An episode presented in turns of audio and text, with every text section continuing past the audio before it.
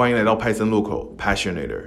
在这里，我们和来自不同行业甚至不同文化的个体对话，希望通过分享他们探索、选择再到专注的人生经历，给还在路上的你一点小小的陪伴与启发。欢迎在苹果播客、喜马拉雅、小宇宙、微信公众号等各大播客平台关注我们的节目，同时也欢迎登录爱发电和我们互动，支持我们的节目，让我们一起探索人生的可能性。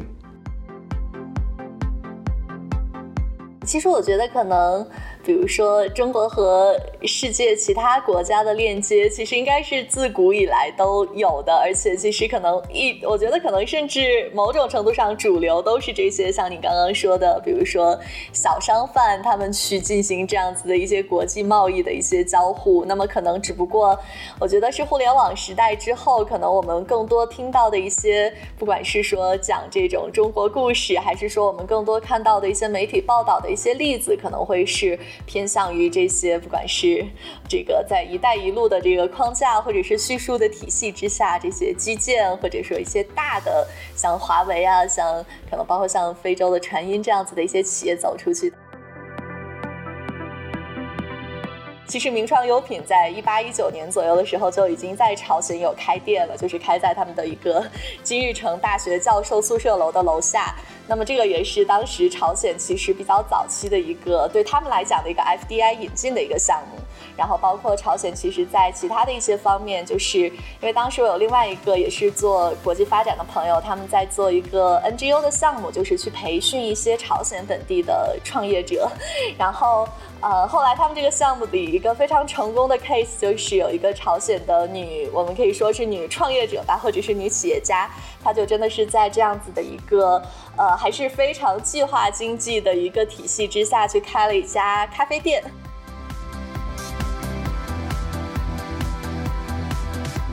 可能旅行对于我来讲，它可能并不只单单是去，比如说打卡一个啊不同的国家，或者说一个不同的区域。对我来讲的话，一方面是去满足我对世界的好奇心，然后另外一方面，我觉得其实旅行这件事情本身。对我来讲，有一点像是一个，就像是小时候看动画片里边，像是美少女战士变身这样子的一个过程。因为我自己发现说，当我把自己置身于这样子的一些陌生的世界里的时候，它是能够极大的激发我对于这种，呃，自己的一个呃信任，或者说是自己的一个能力的一个充分的呃这样的一种潜力的发挥。比如说。我自己意识到，说有的时候我在一个熟悉的地方，可能并不一定会非常勇敢或者非常自信的去展露自己。但是当我完全暴露于一个绝对陌生的时地方，或者是一个绝对陌生的场景的时候，它能够极大的去激发我自己的勇气和力量。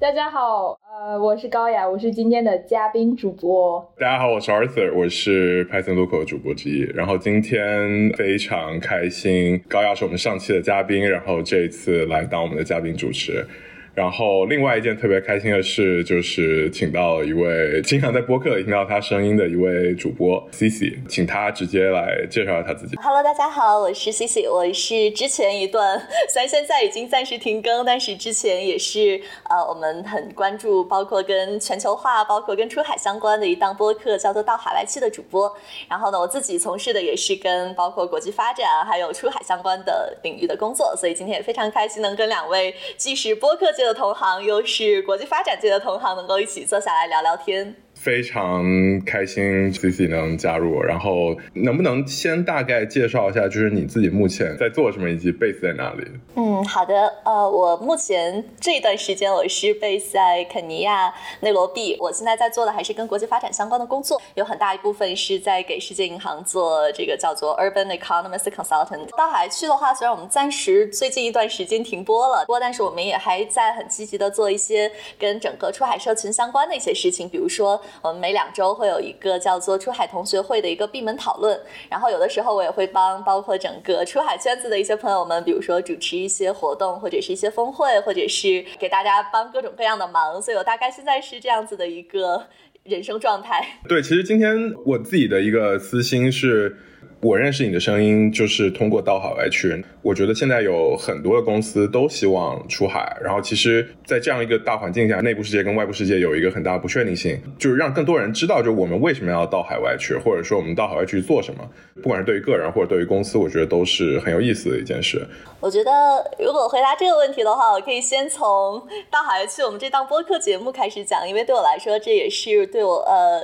对我来讲人生的另外一个阶段的划分的起点。呃，因为在二零年的时候，就是其实也是疫情刚刚开始，然后这个时候，因为正好我的一个好朋友他投资了就生动活泼的这一档播客制作的公司，然后他们旗下呢就有这样一档叫做《到海外去》的一个节目，这个之前是啊徐涛老师还有丁教老师他们其实之前已经做了一集，做的也非常成功，当时还评选为呃 Apple。呃，好像是当年最佳播客的一个呃这样子的节目，然后呢，所以我跟我当时的搭班主持，我们两个就接过了第二季的这个大旗，然后开始做这样的一档节目。所以对我来讲的话，一方面是做这个节目，它是。呃，能够让我和更多对海外或者是，尤其是我自己是对新兴市场非常感兴趣，能够跟这样的一群人产生链接，然后呢，同时也能用我自己一点点微薄的贡献，比如说可能 我自己的声音会相对有一点特色，那么能够用声音去赋能这一群啊，对。海外的市场，或者说对于这些新兴的国家比较感兴趣的人，这可能是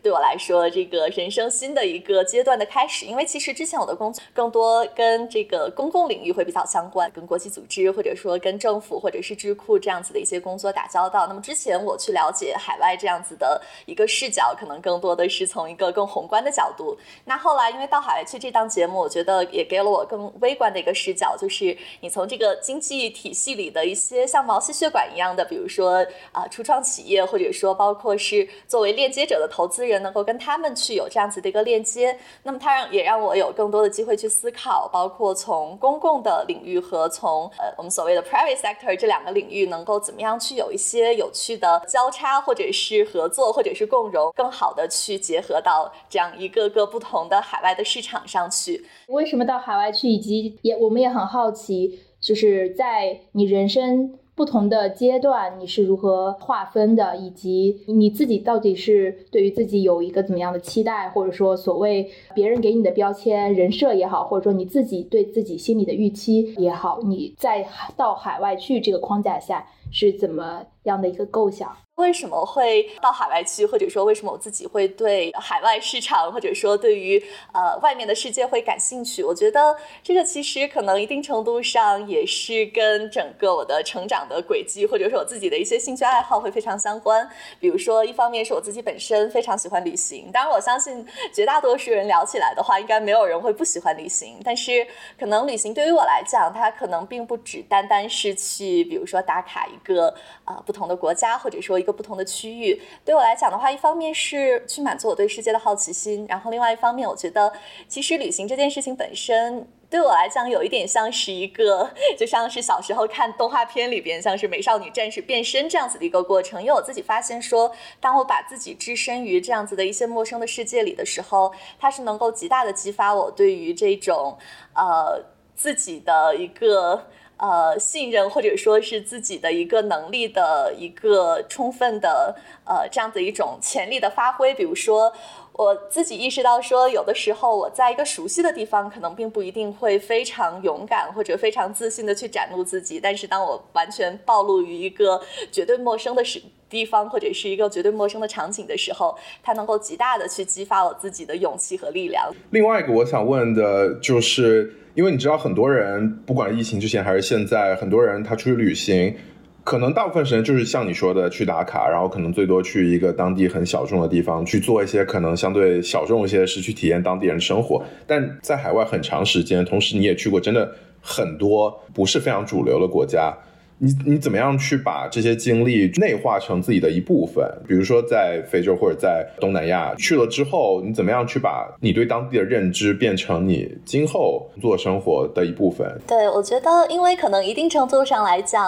对我来说情况会特殊一点的原因，也是因为我在世行其实非常多会就是覆盖的一个行业，也是跟旅行相关。就是我们组做的很多东西是在这个。大的 urbanization 的这个框架之下，但是我们很多的项目其实是跟可持续旅游，然后包括文化遗产保护相关的，也就是还是通过基础设施投资这样子的一个方式，当然也会辅助一些其他的，比如说像是这种能力建设之类的这种比较软的一些东西，然后呃去促进一些，尤其是对于一些国家或者是一些地区，那么他们。当地本身因为各种各样的原因，可能促进经济增长，包括去减缓贫困的一个非常重要的抓手就是旅游业。所以一定程度上来讲，我也可以算是一个打引号的 旅游经济学家。当然，这个本身我这个我我的合同上的这个名字直译过来是这样子的，但是大家也知道，这个中文和英英文之间翻译是有差异的，所以我不是一个真正意义上的经济学家。但是，呃，从这个视角上来讲的话，所以其实旅行对我来讲。呃，也算是我工作的一部分。比如说，像是我的很多这个出差，其实去到的地方也都是 所谓的旅游目的地。比如说，在国内我们有这个黄山，有敦煌，然后有曲阜孔庙。然后在海外，我们的很多的旅游目的地，呃，我们我们的项目点也都是在，比如说什么啊格鲁吉亚呀，或者是在这个一些。呃，大家相对来说还算是比较耳熟能详的一些旅游目的地，所以从这个角度来讲的话呢，可能对我来讲，旅行也是工作的一部分。就比如说，呃，像我去到我今年去到这个巴尔干半岛的时候，我有去到啊，像是在阿尔巴尼亚，我有去到我们世行的办公室，然后跟呃当地的这个 country manager 去聊，因为我们在当地其实也有是有好几个这个基于啊当地的文化遗产区进行保护和修缮，然后从而去改善当地的一个包括基础设施。的一个条件以及整个交通的通达性，然后更好的促进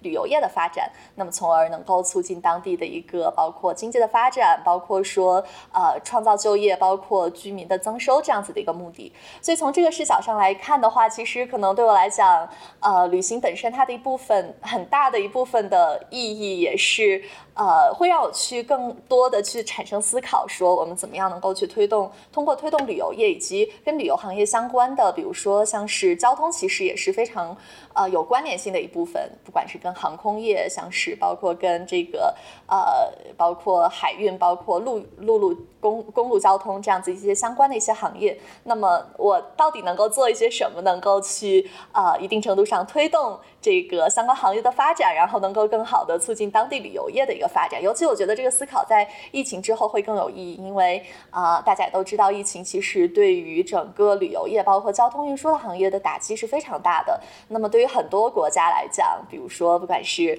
呃在亚洲我们比较熟悉的，比如泰国，比如说斯里兰卡，还有可能呃包括欧洲、非洲，甚至拉美很多国家，其实他们本身 GDP 的很大一部分来源都是来自于旅游业。那么这一部分其实，在疫情之期间受到非常严重的打击，对于整个国民经济的影响也是非常的明显。所以，这个可能会去推动我更多的去有这样子的一个思考。那么，我也会很有意识的在当地，包括去主动的呃，跟一些不管是同事，或者说因为本身做这个行业，你会有很多校友在各个这种欠发达的国家，然后去希望能够跟当地的人有更多的一些交流，了解当地的经济社会发展的一些。情况包括说当地的一些，哪怕是民风民俗，因为我们也做很多跟文化遗产，包括非物质文化遗产相关保护的一些工作，所以可能这对我来讲会是旅行意义的非常重要的一部分。你提到你的这个 title tourism economist 是吗？就是旅行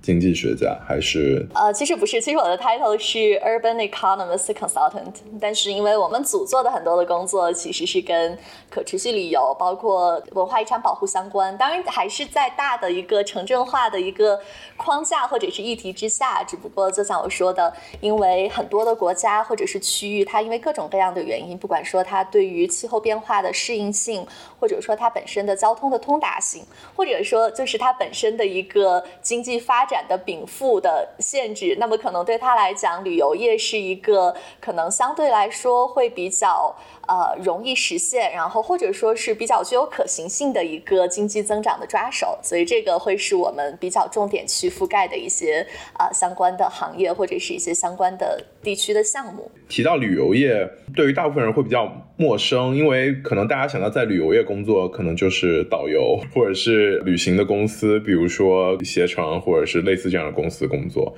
然后同时，怎么样用旅游业去帮助一个国家发展它的经济，就可能大家有一个非常模糊的印象。那能不能简单聊一下，就是你在你在那边做的这个项目？因为我我觉得。和大家想象起来真的很不一样，然后同时有很多很有趣的事情。对，就是可能说到跟旅游业行相关的一些工作，大家可能确实很直接的是想到包括导游，或者说包括这种相关的呃旅游的一些服务业，或者说可能现在大家很羡慕的，当然这个可能是疫情之前大家很羡慕的，会是一些比如说旅行博主，甚至可能衍生的什么 酒店试睡员之类的。对，但是呃，可能对于我来讲，就是我第一个做的相关的项目是。呃，当时我们是给。这个 IFC，然后包括还有澳大利亚的这个发展机构做的一个项目。当时我还在一家做国际发展的一个咨询公司，所以其实我们是以乙方的身份去做这样的一个项目。然后当时这个项目呢，其实它的一个大的背景就是在呃太太平洋岛国地区，就是有一个叫巴布亚新几内亚，还有一个叫所罗门群岛这样两个国家。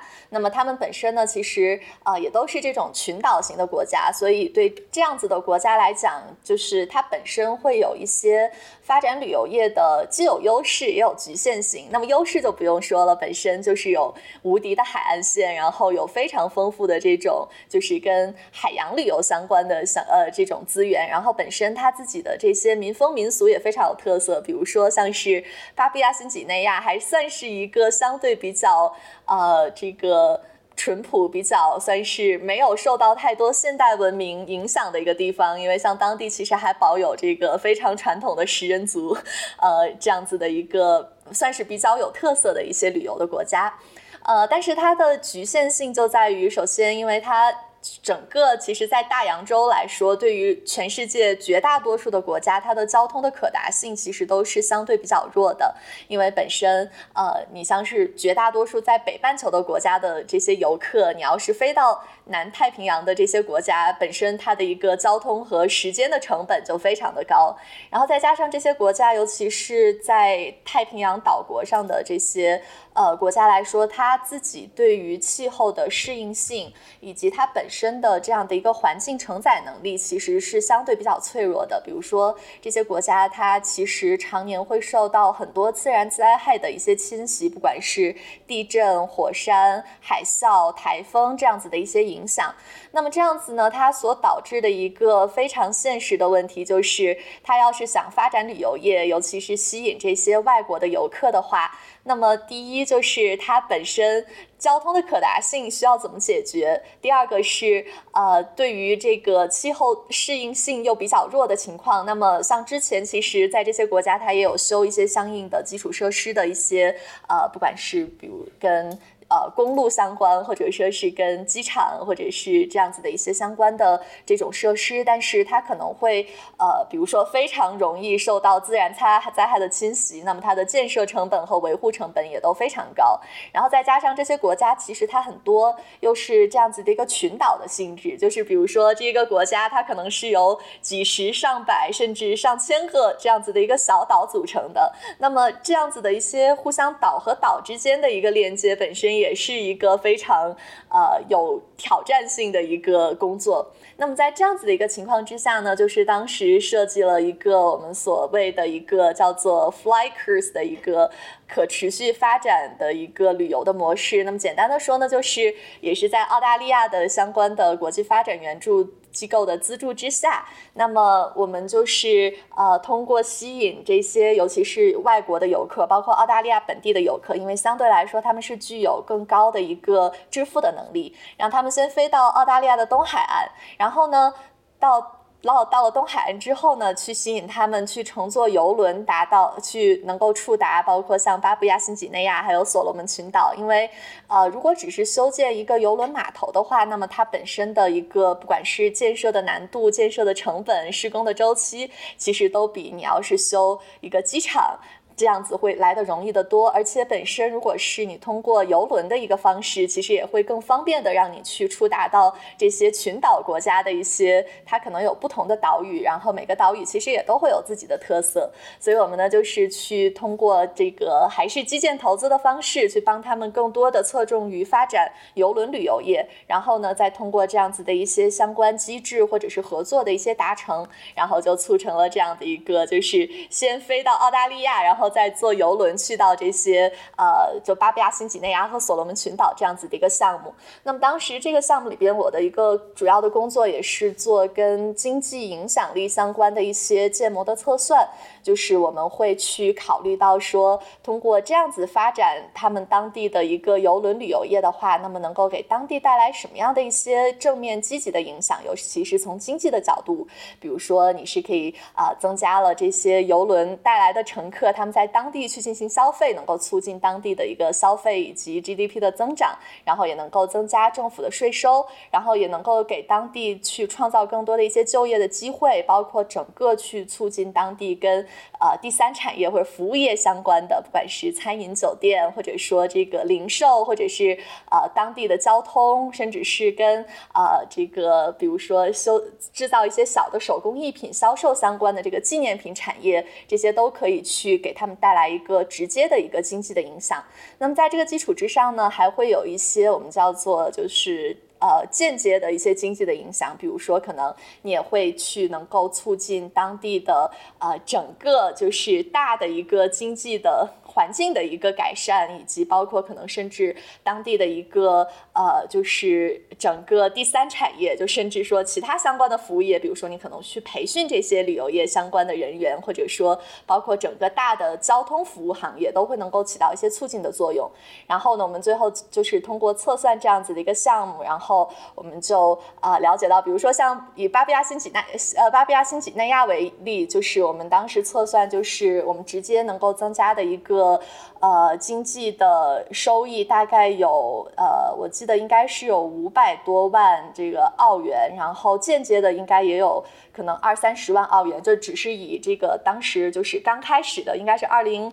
一五还是一六年的时候的一个基准做一个测算，所以就是通过这样的一个项目的话，一年就可以给当地带来可能上百万或者是甚至近千万的一个经济的影响的一个经济的正面的影响。所以说，这可能就是我举的一个相对来说算是比较典型的一个例子，因为。对于这两个国家来说的话，它的第一产业就是农业相关，基本上非常的困难，因为呃本身他们自己的一个自然资源条件就比较的恶劣，所以其实啊通过不管是种植业还是畜牧业的发展都会比较困难。那第二产业的话就更不用说了，本身工业和制造业的这个基础就非常薄弱，所以基本上。对于这两个国家来说的话，可能旅游业是他们为数不多可以依靠的一个经济发展的一个引擎，所以可能这算是我接触到的，既是我做的第一个相关的项目，也是一个我觉得还比较典型的，就是怎么样从国际发展或者说从经济增长的一个角度去看旅游业，它到底能够做出什么样的一个贡献的一个例子。嗯。非常详细以及很容易给对国际发展或者想在世界银行工作的同学一个非常具体的画面。我听到你的描述，可能我就会想到，比如说，可能你和你的同事在这个海滩边上帮助他们呃去去做一些项目，就就因为你做的并不是说人在那只是去看他们的生活，而是真正去融入，同时你要帮助他去改变他的生活。就我觉得这个是一个。非常深入的体验，那就可能我想稍微转一下，就是因为我知道你待过很多的地方，他们是共性大于他们的不同，还是说这个世界真的有很多可能我们呃没有没有在我们认知范围之内之外的一些呃不管是文化还是社会，从你的角度来看，他们是共性大于不同，还是反过来？我觉得可能就是有点类似于我们中国的那句古话，就是叫做“和而不同”吧。因为比如说，不管是在出海的领域，大家经常会用到的一个理论，就是所谓的时光机理论，就是我们有点像是把一些相对发达地区的一些经验，去如何复制，或者是如何应用到一些相对欠发达一点的地方。比如说，可能像以移动互联网这个行业的发展来讲，就有点像是把。早年硅谷的经验带到中国，现在又把中国的一些经验带到不管是东南亚，甚至是非洲或者是拉美，这个可能是呃从这个出海的角度来讲看的这个时光机的理论。然后从国际发展的角度来看的话，其实你不管是看从产业转移，还是从其他的一些视角上来看的话，其实也会有这样子的一些。类似的一些共性，所以这个其实是你确实是可以看到，从发展的轨迹或者是路径上来讲的话，你是可以找到一些非常熟悉的一些线索，或者是能够找到他们之间的一些关联性。但是我觉得这个。世界的发展最有趣的一点，可能就是在于这种和而不同。就是比如说，我们在这个经济学，或者说在我们这个国际发展理论里边，也经常会提到这个我们所谓的叫 leapfrog 的一个现象。比如说，很典型的就是，可能非洲它就是呃跳过了线下的这些像是实体的银行或者是实体金融机构的这样子一个发展的阶段，它可能直接就进入到了线上的支付或者是移动端支付这样。样子的一个阶段，那么所以你也可以看到说，其实，在不同的地方，它也会有自己的一些非常独特的一些发展的轨迹或者是脉络。比如说，我们可能很熟悉的是我们中国的发展的路径，就像我们也经常会，比如说以越南为例好了，大家经常会说，那么现在的越南就可能会有点像是呃二十年前的中国，尤其是可能胡志明他们自己也有划分出来一个他们的这样的一个所谓的。有点类似于改革开放区的一个一个地方，那那么它有点就是类比于现在的一个上海的浦东。但是如果你去仔细对比去来看的话，那么比如说以越南为例为呃以越南为例，它又有自己非常独特的一些发展的特性，甚至说它的一个整个的经济的体系。就包括它的一个政治治理的体系，即使都是这样子的一些社会主义国家，那么它还是有自己非常独特的一些元素。我觉得就是这种既有相似，既有这种相似和熟悉的感觉，但是又有它自己非常有个性的一个发展的脉络。我觉得这个是非常迷人的，就是会吸引你去啊，能够尽量的沉下心来去探索各个地区或者是各个国家之间它自己的一些独自的成长故事。所以。我觉得这可能是我自己啊走下来觉得还挺有趣的一点。就比如说，像是在疫情之前，我最后一个去的国家就是朝鲜。我当时是一九到二零年的时候，我去朝鲜跨年。然后在朝鲜的时候，我就发现说，可能。也是跟你之前在，比如说媒体，尤其是西方媒体的一个表述里边，它的一个形象其实是挺不一样的。比如说，朝鲜其实在从一八一九年左右也开始去推进他们自己的一个改革开放的一个轨迹。比如说，其实名创优品在一八一九年左右的时候就已经在朝鲜有开店了，就是开在他们的一个金日成大学教授宿舍楼的楼下。那么这个也是当时朝鲜其实比较早期的一个对他们来。来讲的一个 FDI 引进的一个项目，然后包括朝鲜，其实在其他的一些方面，就是因为当时我有另外一个也是做国际发展的朋友，他们在做一个 NGO 的项目，就是去培训一些朝鲜本地的创业者。然后呃，后来他们这个项目里一个非常成功的 case 就是有一个朝鲜的女，我们可以说是女创业者吧，或者是女企业家，她就真的是在这样子的一个呃还是非常计划经济的一个体系之下去开了一家。咖啡店，那么这个其实也是一定程度上去进行这种私有化探索的一个非常有趣的一个实践，所以我觉得就是这样子的一些既让你感觉到熟悉的一个大的背景的脉络，但是又有他自己的一些成长的个性，是非常非常有趣的，也是他可能吸引我不断的去啊进行深入探索的一个动力。对，我觉得你刚刚说的和而不同特别的棒，然后我也很好奇，就是在除了你刚刚所说的文化也好，呃，人性也好这些方面以外，因为你自己通过你的播客，你跟出海的创业者聊，然后通过你自己现在呃世界银行的工作，你又跟当地的可能一些呃政策制定者，或者说一些本地的不同行业的人打过交道。这些不同的行业中，你有没有感受到相似多于不同呢？还是觉得不同的行业思维模式和工作方式差异很大？对，我觉得工作的模式和方式肯定是差异很大的，这点我觉得高雅肯定也体会非常深。就是比如说你在这种 multilateral 工作的时候，你就要经常用一些非常大的词儿，比如说这种什么包容性增长啊，比如说什么可持续发展呀，就是这种有点像一个大帽子，就是你会经常要在你的不管是报告或者说你的一些这些文件，包括你的谈话里会经常用到。那如果是你跟比如说是这些 private sector，尤其是可能是创业者相关的话，他们会非常的务实。比如说，那可能就是会用一些更加接地气的方式去做事情。当然，这个本身也是跟不同的机构它的一个目标导向，包括它自己的使命，包括它确实跟你说的像思维方式，我觉得是有挺大的不同的。但是我自己觉得，可能在我看来的话，它又有很多非常有趣的一些协同性。比如说，呃，我就以尤其是新兴市场为例好了，因为我觉得在新兴市场，可能它的体现会相对来说更明显一些。比如说，我觉得在这个，尤其是一些偏国际发展或者是公共领域的一些工作的。这这些同学们和在比如说是创业的这个圈子工作的朋友们，我觉得他们很大的一些共性，其实你从某种意义上来讲，都是对这个世界有着这样的理想主义和热情的一群人。所以我觉得从他们身上感受到的这种生命力，或者是这种澎湃，或者说是这种无条件的乐观和自信，是非常感染我的。因为我觉得，比如说以非洲为例好了，就是。那么发展类的机构就不用说了，它本身其实是带着一些社会的使命去完成它的工作。但是我觉得在这里，因为本身很多创业者，他们其实去找到这样子的一个，不管是商业的机会，还是去找到一个社会的痛点，那么其实它也是落脚于需要去解决一个非常具体而微的一个问题。那么这个问题，尤其是在比如以非洲这样子的一些欠发达地区来讲，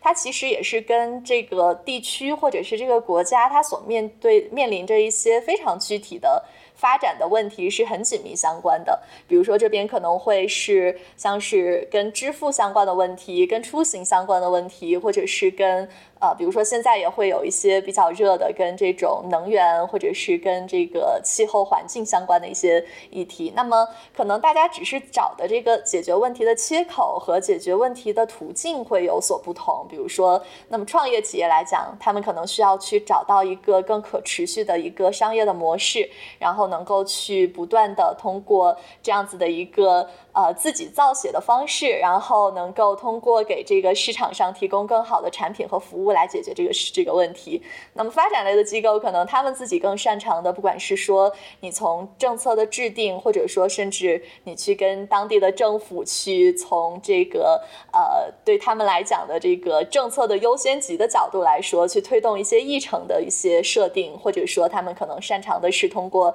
提供这些更长期、更有耐心的，而且。更低息、成本更低的一些这种。财务或者是呃这个金融方面的一些支持，或者说是通过协调一些全球方面的一些这种相关的技术和资源去解决这些问题。所以我自己会觉得，可能在我这里这两者也是可以实现一些协同性。所以我觉得，可能一定程度上来讲，如何能够用商业的方式，尤其是更可持续的一些商业的方式来解决国际发展的一些问题，或者说反过来讲，怎么样能够通过个国际发展的视角，能够去更好的赋能这些其实还很 孱弱，或者是还呃其实力量没有那么强大的一些这种小微企业，其实也是我自己还挺有热情，而且我还希望能够去能够探究的一个一个议题或者是一个方向。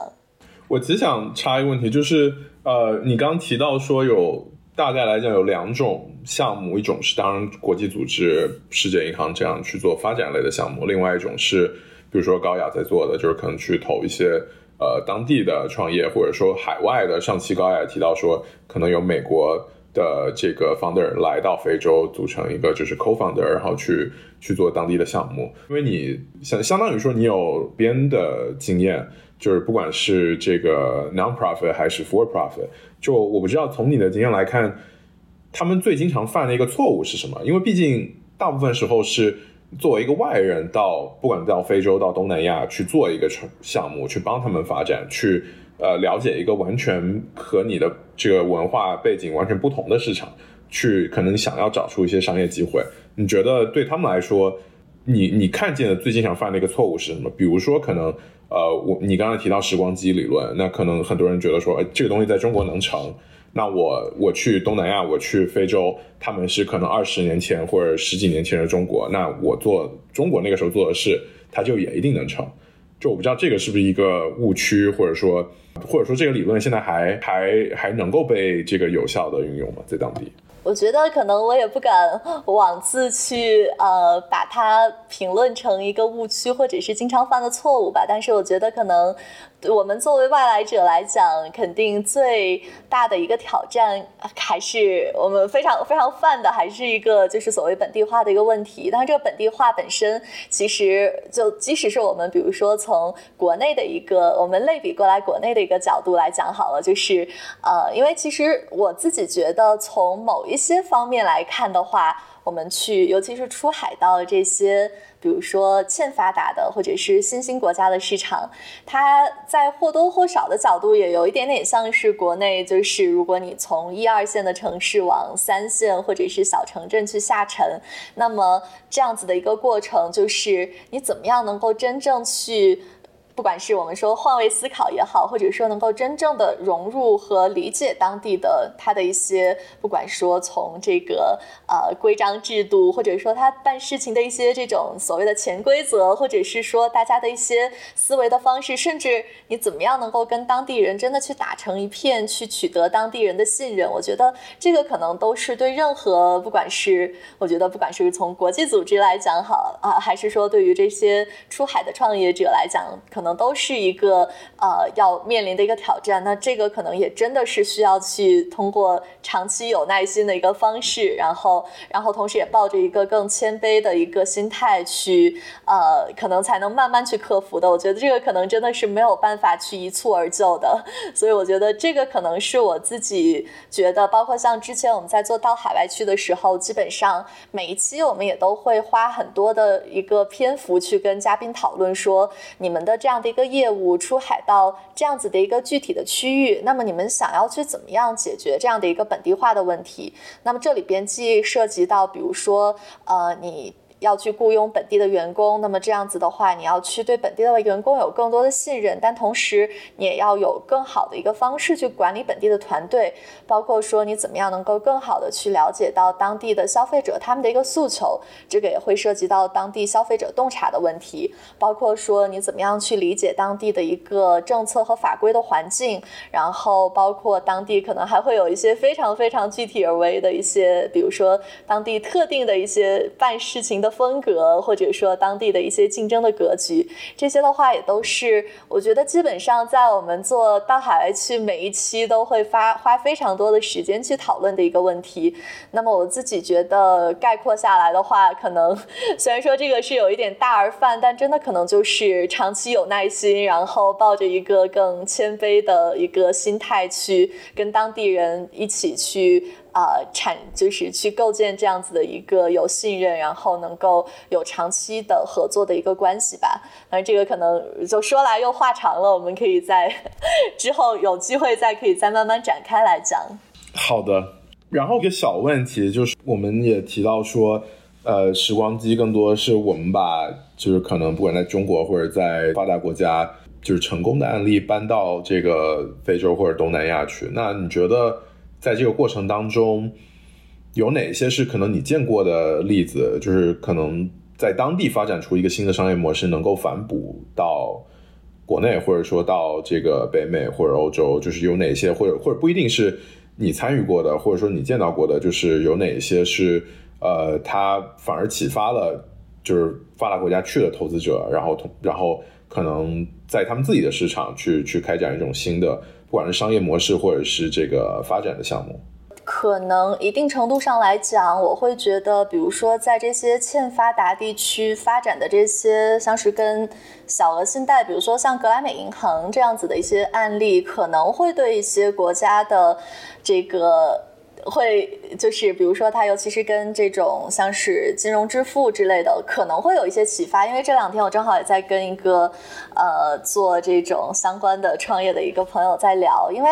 如果你看，比如说像是这些呃。比如以格莱美银行为例好了，它的其实违约率是非常低的，因为它其实是构建了一个非常独特的一种这样子的一个社会信任的体系。因为比如说在孟加拉，可能它其实并没有一个像我们国内的这种征信体系，所以你没有办法有一个非常强有力的制约去保证你的这些呃你的客户或者说就是找你借款的这些人他。一定就会还钱，所以它其实就有一点点类似于这样子的一个呃社会信用契约的一个机制，然后它。去能够保证，比如说在这样子的一个框架里的这些人，他们可以互相制约，就有点像，有点类似于我觉得某种意义上的 peer pressure，或者说是这样子的一个在熟，在一个小的一个群体里的熟人社会。那么大家其实互相之间，你能不能借款，也是取决于你给你绑定的这小组人他们的一个互相的一个信用的状况。那么我觉得这个一定程度上，也许对于，当然可能不是对像欧美这样子的一些信用。体系非常发达的国家，但是我觉得也许在对于一些，比如说比孟加拉稍微发达一点，但是它本身还没有建立起非常呃一个强有力的社会信用体系的一些国家里，那么如果你去就是去从事一些跟这种，比如说不管是 FinTech，尤其是跟这种就是借贷相关的一些业务，可能会有一些启发，就你怎么样去能够通过一些。是比较有效的制约的方式，然后来相当于说促进你的这个你的客户，或者说你的这个你的找你借钱的这些客户去还钱。我觉得这个可能是我最近也是在跟一个在呃东南亚的一个国家做类似创业的朋友交流的时候的一个小小的启发吧。当然，这个只是一个非常个人的观察，或者说个人的思考。我觉得，因为我可能没有特别深入的去对这一块有所。研究，所以对于怎么样去把在比如说非洲、拉美这些新兴市场国家的商业的模式，或者说一些成功的经验复制到比他们更发达的一些地区来讲的话，这个议题我可能也要再去做一些更多的研究和探讨。我觉得这个也是挺有意思的一个议题。对，其实我觉得。这事情不常见也是可以理解的，因为其实很多本地的创业者，大部分其实还是看着国外的一些已经成功的例子嘛，他们都都会说我想要做非洲的阿里巴巴，所以大部分人如果借有着这样的 mindset 去做他们的初创公司的话，其实很难做到说我能够自己发明出一套非常独特的体系，在其他所有的市场没有存在过的，但是我可以把这个模式复制到亚洲。但是尽管少有，但也并不是说完全就 不存在。呃，就比如说，你相信你现在在肯尼亚，肯定也会经常使用他们的 M-Pesa，这个就是属于可能我能够想到的，他们从非洲走出来走向世界的一个创新吧。因为非洲算是金融服务最 excluded 的地区。大部分人可能都没有银行账户，所以尽管我们中国或者说东南亚聊到这个移动支付，更多的就是说基于手机的支付。那手机其实连到的是银行卡，所以这样的一个数字支付还是 layer on 在 banking infrastructure 之上。那非洲其实并不存在这样的基础设施，可能大家。或多或少都有听说过，之前其实是华为，可能零八零九年的时候，在肯尼亚帮助他们的 Safaricom 建立了一个这样的一个 M-Pesa，每个人只要你有手机，你就有一个对应的 virtual account，你可以去他们线下的一些店铺，这些 agent 去存钱取钱，那基本上就把这些 agent 作为一个人肉的 ATM，这种就很大程度上弥补了银行基础设施的不足。呃，然后我最近也是觉得很很很诧异的了解到，像这样的呃基于 mobile wallet 的移动支付已经开始向亚洲有一些普及，比如说像阿富汗，然后还有其他东欧的一些国家也都开始。推广这种呃移动金融服务。呃，所以我刚刚就想说，呃，可能这个是我们在时光机理论的对立面看到反向时光机，就像 Arthur 刚刚说到的，呃，这样一个创新的从欠发达地区到发达国地区的一个反哺吧。对，我觉得可能就除了说我们看到非常具体实例的一些，比如说商业模式的一些创新的这种推广，或者说这样子的一个转移，在一些可能更，我觉得这个可能会偏这种人生理念或者哲学的这个角度来讲，我觉得其实可能。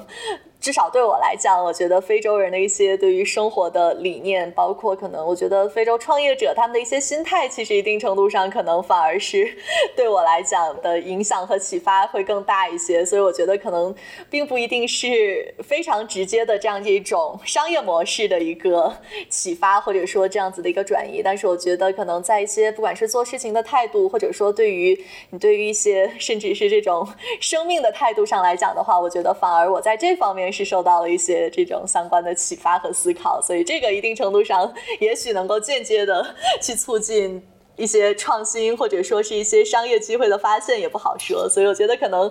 这个看这个问题，也可以从其他的一些视角上去有一些呃相关的一些观察。最后想聊一下这个所谓 Global China 这个话题，就是其实也是我自己比较感兴趣的，就是从我。开始关注国际关系，开始一直到现在，我其实对中国企业出海特别感兴趣，因为我觉得这是一个可能在我们上一辈并不是有太多机会经历的一个年代。第一个，可能我想问的就是，呃，你在不管在非洲或者在其他一些可能并不是特别主流的国家，你你你看到最肉眼可见的这个中国在当地的这么一个影响是什么？就或或者说有哪些是可能你没有想到的？比如说，可能除了华为的一个广广告牌，就是你还有看到一些什么其他可能啊出乎你意料的一些中国的影响？其实我觉得可能。比如说，中国和世界其他国家的链接，其实应该是自古以来都有的，而且其实可能一，我觉得可能甚至某种程度上，主流都是这些，像你刚刚说的，比如说小商贩他们去进行这样子的一些国际贸易的一些交互。那么可能只不过，我觉得是互联网时代之后，可能我们更多听到的一些，不管是说讲这种中国故事，还是说我们更多看到的一些媒体报道的一些例子，可能会是。偏向于这些，不管是这个在“一带一路”的这个框架，或者是叙述的体系之下，这些基建，或者说一些大的，像华为啊，像可能包括像非洲的传音这样子的一些企业走出去。但是我觉得，其实可能一直以来这些主流，或者说是这样子的一些啊民间的这些交互，可能都是非常活跃的。只不过它是在不同的时段会有不同的一些形态的。这种呈现的方式，但我自己觉得就是可能，呃，确实中国作为一个所谓的世界工厂，你真的是可以在各个地方看到来自于中国制造的一些商品，甚至说就是包括中国原件的一些项目。我觉得这个可能倒没有什么特别意外的，但我觉得。呃，对我来讲，可能意外的是，在很多的国家，我觉得当地的民众，如果你去聊起来的话，会发现其实他们对于当地，他们当地人对于中国的。这种了解，或者是他们对中国的兴趣，其实某种程度上还是会有一点超乎出我的想象的。比如说，像我在阿尔巴尼亚的时候，我觉得，因为这个国家其实在历史上跟中国并不算是一直保持着非常非常友好的关系，但是呢，而且中国目前其实，在阿尔巴尼亚并不算是一个非常积极的一个呃这样子的一个就是合作的一个关系。但是呢，像我在巴阿尔巴尼亚首都的，就是呃，它有一个大的一个广场，然后当时就在那边闲逛的时候，就也有被几个当地的年轻人，就是非常热情的搭讪，然后 就是问我跟中国发展的一些相关的问题，然后甚至啊，就还想让我。问问能不能给他们介绍一些来自中国可能会有兴趣投资于他们当地的，比如说一些项目的人。所以我觉得这种热情，或者说就是即使是在这样子的一个信息，并不是绝对通畅，能够去进行一个双向交流的情况之下。你还是能够感受到非常多的地区，尤其是可能这些我们其实大部分在国内不会特别关注到的一些地区的人，他们对于中国的了解或者他们对于中国的兴趣，其实还是有的。当然，这种兴趣或者是了解，呃，并不一定是有一个我们所谓的正面或者是负面的一个信息，那么可能是一个我觉得非常一个来自于他们本性的一个好奇心。但是，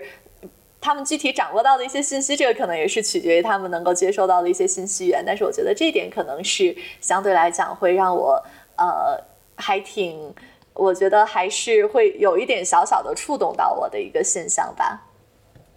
嗯，我觉得这个很有意思。然后，呃，我我也想问另外一个，可能反过来，比如说在你你之前做过一些关于中国企业出海，比如说采访一些呃创业者。出海，那你觉得在你采访过的这些这些播客啊，或者说呃其他一些媒体形式的过程当中，你觉得目前主流的这批出海的创业者，他们对外部世界，特别是发展中国家一个认识是处在一个什么样的阶段？就是说，你觉得他们对当地的认识是非常的本地化，以及啊可能已经深入到了，比如说。呃，就像你们，就像在世行在当地做项目一样，就是深到了一个非常深入的环节，还是说，呃，他们很多时候，呃，他们的认知就是中国出海创业者的认知，对那个国家还是有一些呃这个刻板印象。就是我比较好奇，因为毕竟他们要出去真正出去到到那边去做生意、去投资，这这一批人，他们对海外的认识处在一个呃什什么样的阶段？总体来讲，出海的这个群体其实还是很大的，所以我觉得，呃，确实不好一概而论说是什么样的，因为确实挣快钱的也会有，比如说像是之前呃打击一些，比如说黑灰产啊，或者说 P to P 啊之类的，肯定也会有一些。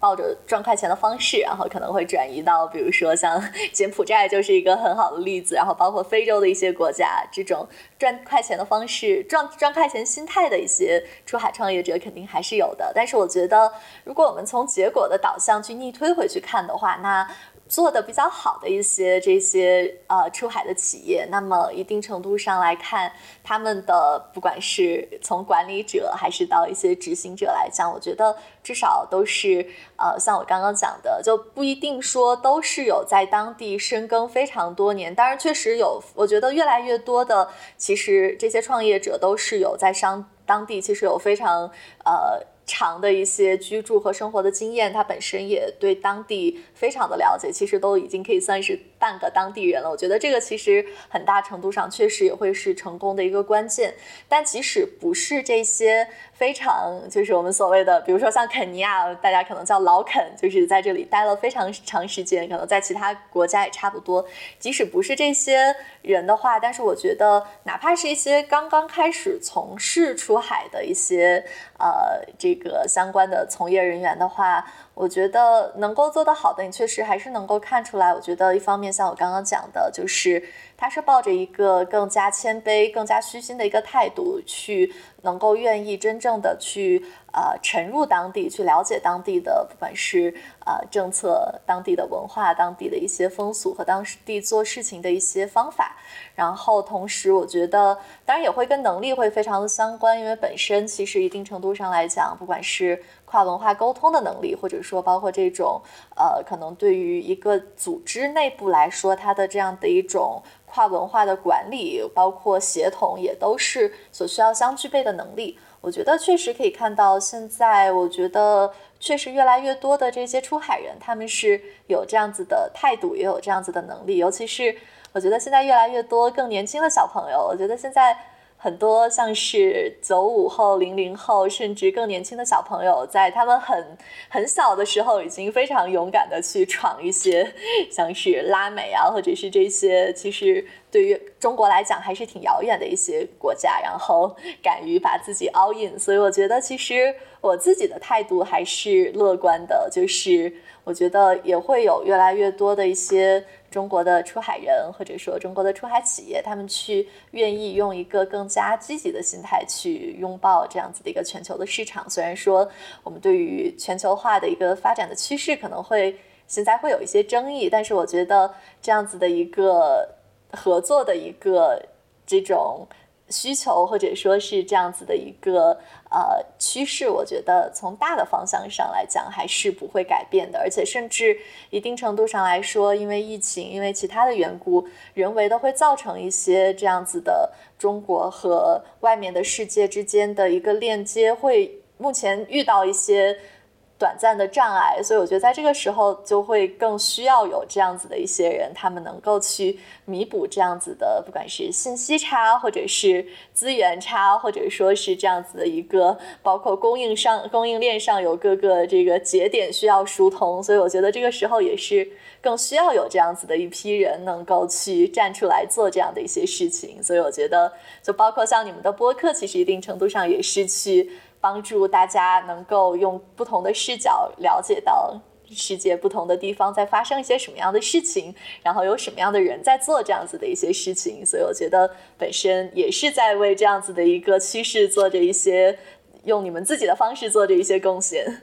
不知道你怎么看？因为我自己是经历了一个曾经非常非常的。理想主义觉得，我们作为新一代走出去的中国青年，能够呃改变很多这个世界对我们的对我们中国人的刻板印象，呃，但是可能在呃几年的工作之后，然后包括日常的一些跟本地人或者说其他国家的人一些工作上的交流后，才会发现哦，其实自己作为一个可能刚刚初出茅庐的一个刚毕业的学生。呃，能做的可能就在这个阶段，其实并没有我想象的那么多。所以你刚刚说到尽个人之力，就是尽可能的呃把这个声音传出去，做一个双向的沟通。所以我也很好奇，就是你是怎么看中国青年在这样的一个大背景下，呃，在现在以及未来还有什么可以做的事情？然后以及这些出国出海的创业者，那他们。怎么样能够更好的去促进一个中国跟世界的交流？我觉得这个话题还挺大的，所以我就只能结合我自己做的一些小小的事情，就是只能抛砖引玉，做一个小的例子吧。我觉得现在可能我我自己也会更务实一点，就是具体焦聚于我自己能够怎么样通过我身边这一小。一小撮我能够去触达到，或者说我能够影响到的人，然后哪怕只是去给他们带来一点点小小的帮助，或者是启发，或者说是一些，比如说链接，然后。呃，在寄希望于用他们的这个他们自己的一个辐射的方式去再拓展一些这种相关的人吧，比如说像呃，可能对我来说非常具体而微的，就是因为可能现在一定程度上确实这种沟通会受到一些阻碍，尤其是因为人和人之间的沟通可能会受到一些影响。那么可能我能做的一部分就是，如果我比如说在我这一路上，不管是在非洲啊，或者前一段在东南亚的时候，那么可能有一些当地的，不管是呃投资人、创业者，他们想要去跟。中国的相应的一些小伙伴去进行链接，那么我就是用我自己认识的这个我自己小小的这个人脉网络去帮他们去进行这样的一些链接，或者跟他们去解释说现在中国是什么样的一个政策，比如说可能在国内什么样的一些行业是更多的受到政府的政策的扶持，什么样的一些行业他们可能会比如说对于。啊，走出来或者说去开拓海外市场会感兴趣，那么可能在信息的这个方面和资源的这些方面，就尽我自己的微薄的力量，能够去促成一些小小的，不管是合作也好，或者说是小小的沟通。我觉得这个可能就是非常具体而微我能做的事情，所以我觉得也是寄希望于说。能够我能够帮助到，或者说我能够去呃启发到的这些人，他们能够再去做一些他们自己力所能及的事情。所以我觉得，可能现在我并不知道说有什么一个更加就是在大规模或者是大的一个范围上去做的一些这种特别具有影响力的一些事情。但是我觉得可能就是从一些小小的事情做起吧，包括说可能像是。像我在非洲的时候，我有的时候还是会早上，呃，大概四点多起来，就是因为我们的那个出海同学会是每周，其实是每两周北京时间的十点，也就是这边差不多四五点的时候会有这样子的一个闭门讨论。所以对我来说，可能这样子的一点小小的牺牲，也是我自己做的一点微不足道的贡献吧，就是通过去啊主持，或者说去这个呃。促成这样子的一些讨论，然后能够或多或少的去帮助到这些出海人，所以我觉得就是我现在。可能经历了疫情，也更多的着眼于怎么样去能够真的从一些小事，或者说能从一些更加有实操性的一些事情做起，然后呃，再寄希望于去慢慢的用滚雪球的方式，看看能够怎么样去慢慢的把这个影响力去稍微的往外拓展一点点，一直这个相关的边界吧。最后一个问题，我的问题特别简单，就是因为我我也知道你。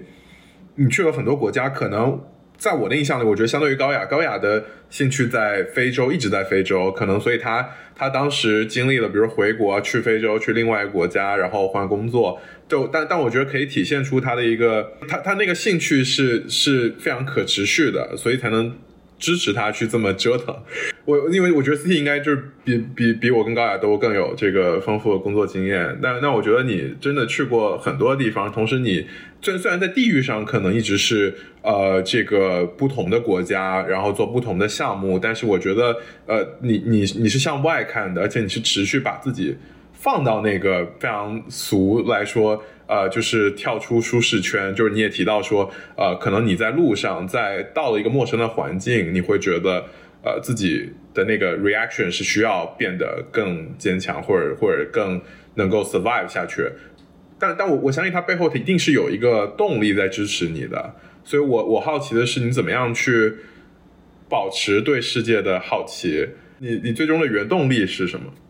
对我，我觉得虽然一定程度上我的原动力可能真的非常的特别，而且可能不一定具有非常强的一个复制性，但是我觉得其实这可能也是我自己。我觉得算是我自己人生理念的一个体现吧，就是其实对我来讲，我我的人生有点像是一个反向动力的一个机制，就是我其实，在挺长一段时间，就是为什么我说我需要不断的通过旅行，或者说不断的把自己去放置在这样子的一些陌生的环境，然后去像我刚刚所描述的，有点像美少女战士变身这样子的一个途径，去找到那个。我自己想要成为的自己的状态，是因为我自己其实有挺长时间的抑郁症的，就是当然这个我觉得就是我觉得是有一些生理性的原因，就是因为我有去医院测过，就是我本身我忘了是什么，就是类似于肾上腺素还是多巴胺之类的，就是会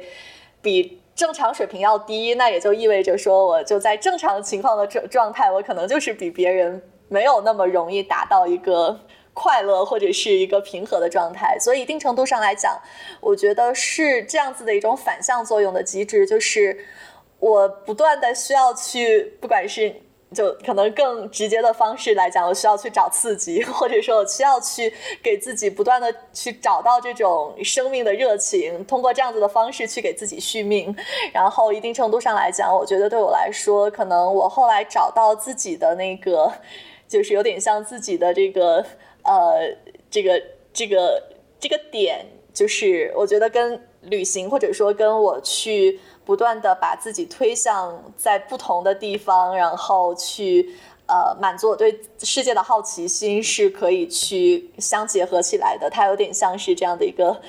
点火索，或者说有点像是这个呃我的一个指引的一个这个一个方向的一个作用，呃，一个作用的机制。所以简单概括下来，就是我觉得，尤其是在其实会有，我觉得之前会有一段更加消沉的时候，其实会是比较，甚至我的体现是比较消极厌世的状态。所以在这样的一个情况之下，我就要不断的把自己去推向这样子的一些更加能够让我有兴奋和激情，以及点燃对生命的热情和好奇心的一些场景，或者是一些。情况，然后这样子的话，我才能够不断的去找，就是去维持一个更加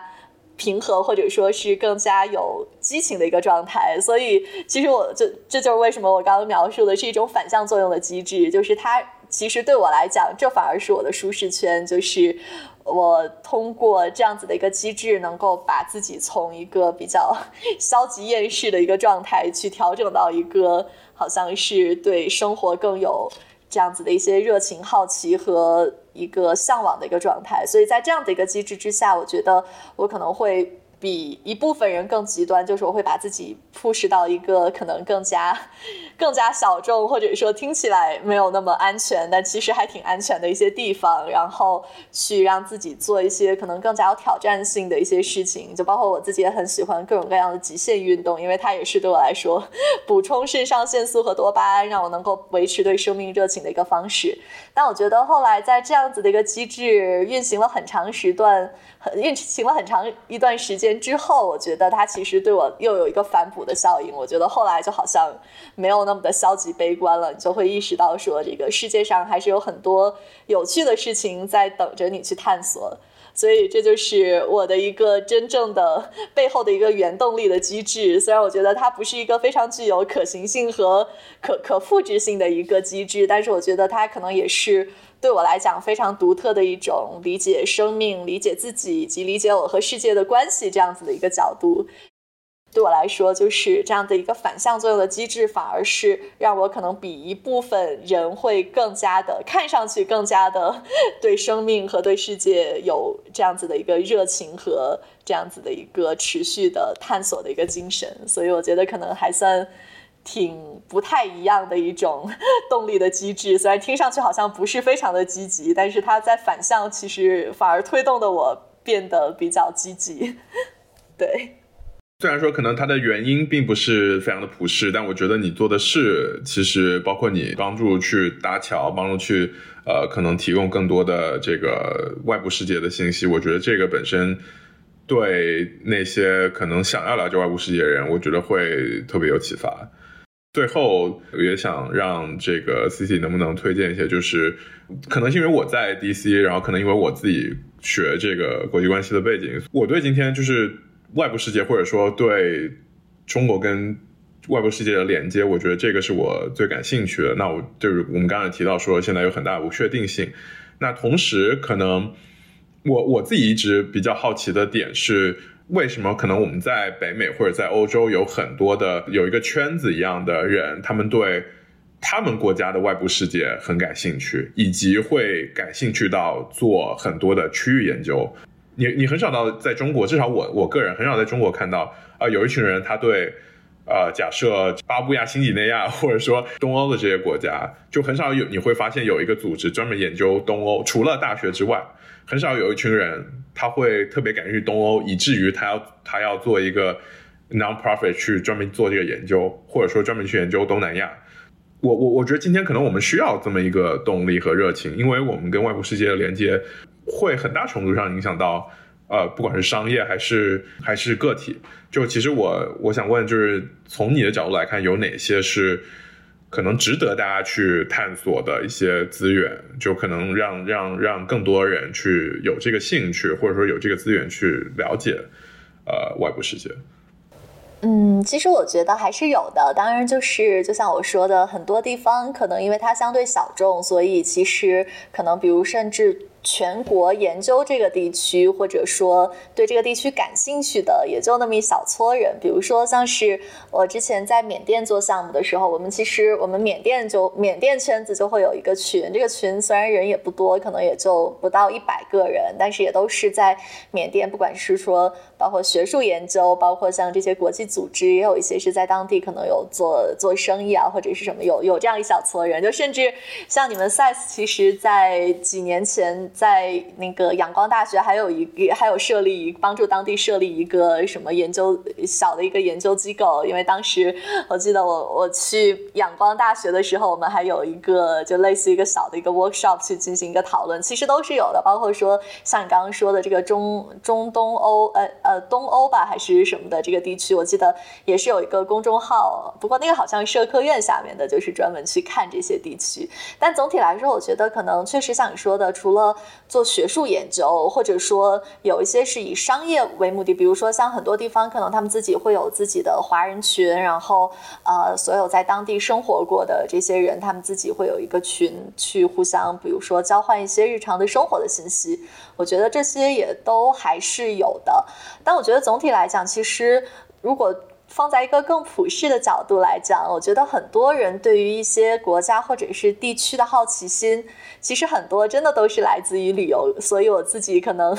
出于私心，我会觉得我可能也会推荐先是以旅游的一个方式，其实你会获得一个更加感性和更加直观的一个体验，然后你就会跟这个地方去产生一些这种情感上的链接。比如说，因为当地的人非常的淳朴热情，或者说当地的文化非常的独。特或者是当地的风景非常的有魅力，这些都会让你跟这个国家或者这个地区之间产生一些非常具体而微的链接。就比如说，可能像是很多人他们也没有，就是很多人他们就是可能之前去过了乌克兰之后，那么在乌克兰战争爆发。这样子的一个事件，他们可能也会去更多的关注到这个他们之前因为自己的足迹曾经踏上过这个地区，所以跟当地有这样子的一些非常微小但是又非常绵长的一些链接。所以我自己会觉得，其实